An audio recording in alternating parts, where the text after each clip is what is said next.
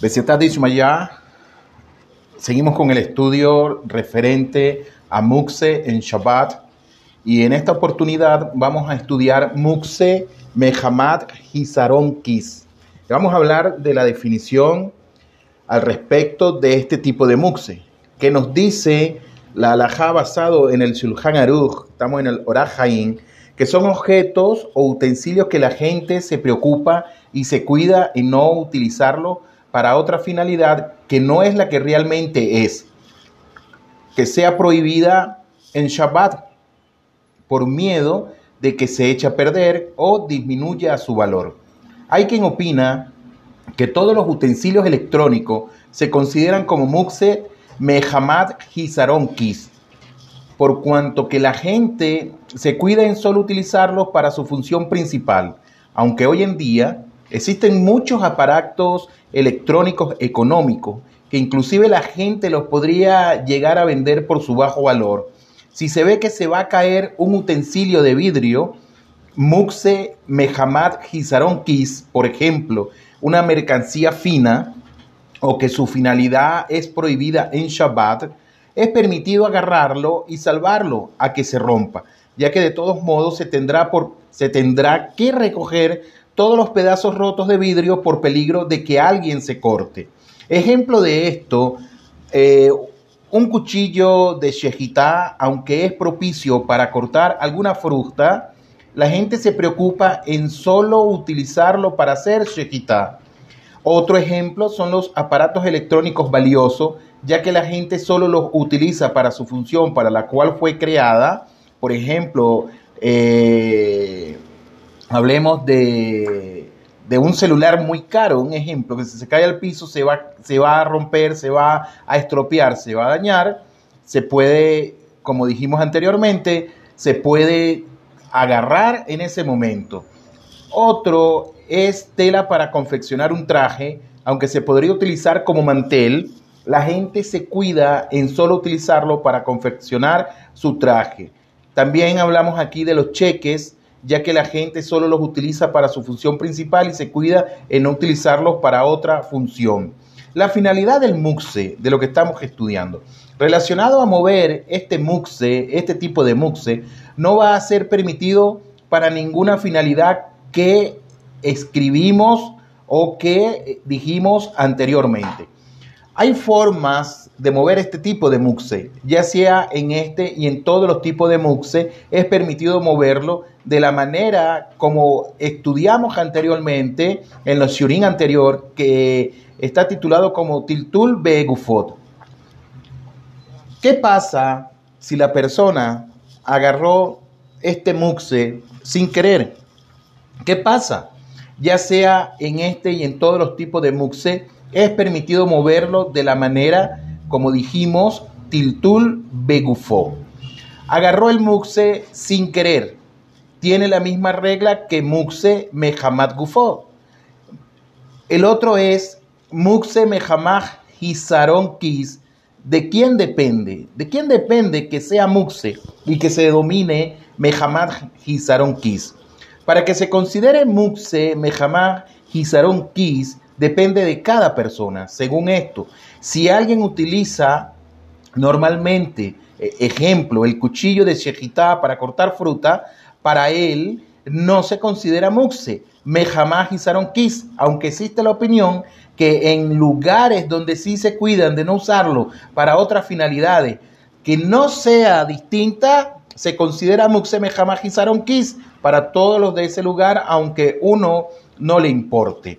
Si una persona agarra un cuchillo, lo que estamos viendo en este caso es, si una persona agarra el cuchillo para hacer la shejitá y no le importa con ese cuchillo utilizarlo también para cortar la fruta, no hay problema. Pero si está en medio, está en un lugar donde las personas sí les importa y eh, que nada más el cuchillo para hacer la shejitá es única y exclusivamente para hacer shejitá, no puede tomar ese cuchillo para cortar una fruta, por lo tanto, como dijimos, se considera mukse mejama hisaron kis. Ahora, para que se considere mukse mejama hisaron kis, debe ser que su finalidad sea prohibida en Shabbat. Solamente un utensilio que su finalidad sea prohibida en Shabbat ejemplo, una pluma para escribir. Y la gente cuida de no utilizar sino solamente para lo que fue creada la pluma. No va a agarrar la pluma para cortar una naranja ni cortar una fruta. Nadie agarraría o tomaría una pluma para tal finalidad. Entonces, ese tipo de Keli se considera Mukse Mehamaji Saronkish. Por ejemplo, como dijimos, una pluma fina en Shabbat, un cuchillo de Shejitá, por lo tanto, utensilios que son permitidos utilizarlos en Shabbat, aunque sean muy valiosos y la gente no los utilice, sino solamente para su finalidad la cual fue creado, no se considera que es muse. Y son permitidos moverlos, no hay ningún tipo de problema. Aunque existe la opinión que incluso los utensilios que son permitidos moverlos en Shabbat si la gente se cuida en no utilizarlo en otra función que no sea su finalidad para la cual fue creada, igualmente son considerados mukse, mejamaj y saronkis. Por ejemplo, adornos finos para la primera opinión va a ser permitido moverlos, pero la segunda opinión va a ser totalmente azul. ¿Qué pasa con los utensilios grandes y los utensilios que aparte de eso son pesados?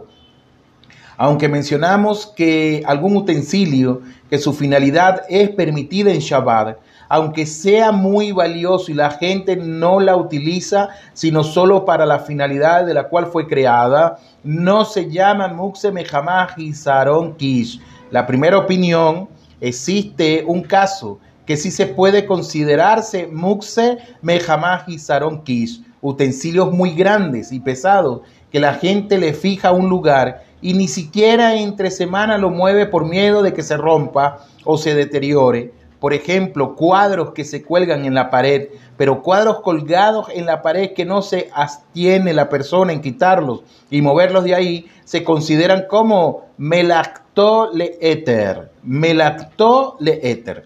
Ahora, los objetos permitidos. Objetos que son permitidos utilizarlos en Shabbat ya que su finalidad es permitida en Shabbat, aunque la gente se cuida en no utilizarlo para cualquier otra cosa que no sea para la cual fue creada, es permitido usarlo según su función. Por ejemplo, un anillo fino, ya que es permitido usar anillos en Shabbat, es permitido usarlo incluso que la gente se cuida de no utilizarlo, sino solamente para ponérselo objetos permitidos que solo se utilizan en, tiempos determinados. Existen objetos, nos enseña la alajá, que son permitidos utilizarlos en Shabbat, que solo se utilizan en ocasiones especiales. Consecuentemente, es permitido utilizarlos en Shabbat, no hay ningún tipo de problema. Aunque hay quien sostiene que se considera Mukse Mehamah y Saron Kis, ya que la gente se cuida de solo utilizarlo en ocasiones especiales y no lo utilizan todo el año. Por ejemplo, vajillas que solo se utilizan en Pesaj, relojes muy finos que solo los utilizan en bodas, etcétera. Ellos se consideran Mehamad Gizaronkis. Ahora, hojas de papel. ¿Qué tiene que ver las hojas de papel en este sentido? Existe la opinión que hojas de papel se consideran Muxe Mehamad Gizaronkis. ¿Por qué?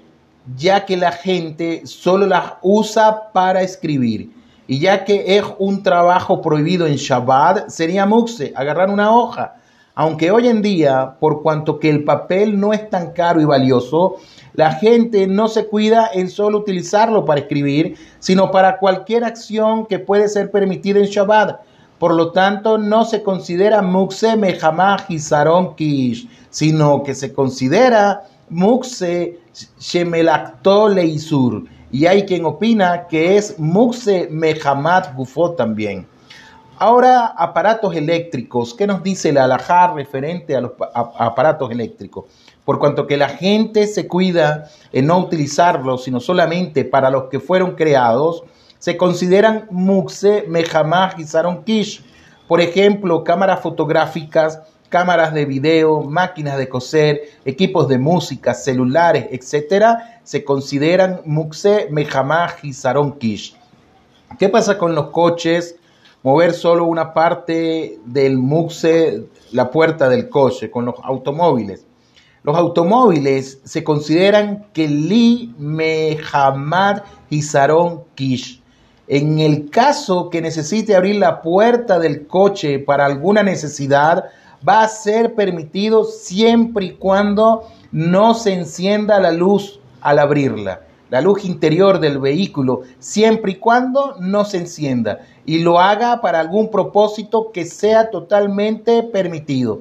Por ejemplo, que se le quedó el pan de Shabbat dentro del vehículo. Aunque, aunque estamos viendo una parte del coche o del vehículo que éste se considera muxe, si lo hace para, alguien, para algún propósito permitido, se permite hacerlo, no hay problema. No obstante, si mueve solo una parte del muxe para algún propósito prohibido en Shabbat, no se permitirá, por ejemplo, cerrarle los ojos a un difunto.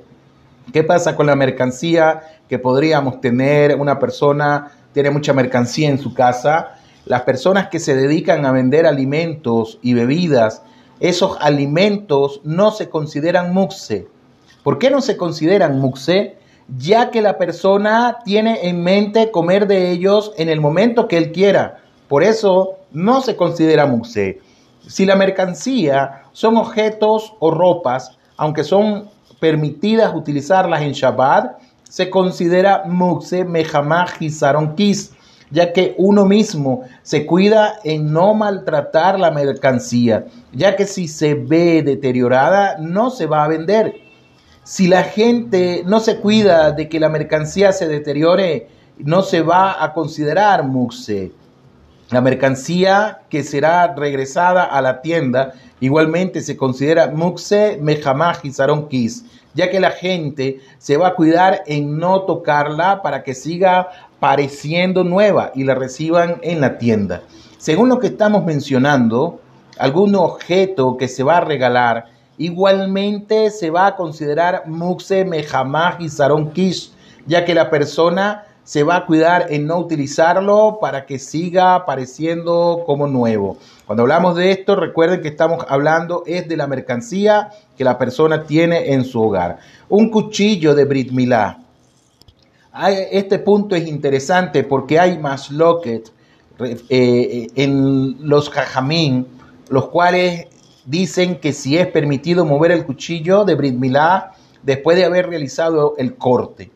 Hay quien opina que se considera como Mukse Mehamah y Kish. Existe la opinión que por cuanto que en Shabbat se hizo el Brit Milá, se puede hacer Shabbat en Brit Milá, ya no se considera Mukse ya que no existe, existe Muxe por medio de Shabbat. Existe un consejo que al terminar de realizar el Brit Milá puede dejar el cuchillo donde él quiera, no hay ningún problema. Si necesita usar esa mano para seguir el proceso del Brit Milá, que se pase el cuchillo a la otra mano. Si dejó el cuchillo sin querer en algún lugar y tiene miedo de que se pierda o se eche a perder, nos podemos apoyar en la opinión que permite mover el cuchillo. Si el Brit Milá se realizó en un lugar que hay muchos yeladín, hay muchos niños, y hay sospecha que el cuchillo se pierda o se echa a perder, según todas las opiniones, puede agarrar el cuchillo y dejarlo donde, eh, donde él quiera. Hay quien permite dejar el cuchillo en alguna bolsa que hayan utensilios permitidos en Shabbat y que sea más importante que el cuchillo. Y después del brimilá se puede llevar a la bolsa. No hay ningún problema referente a esto. Un fuerte abrazo, hasta la próxima.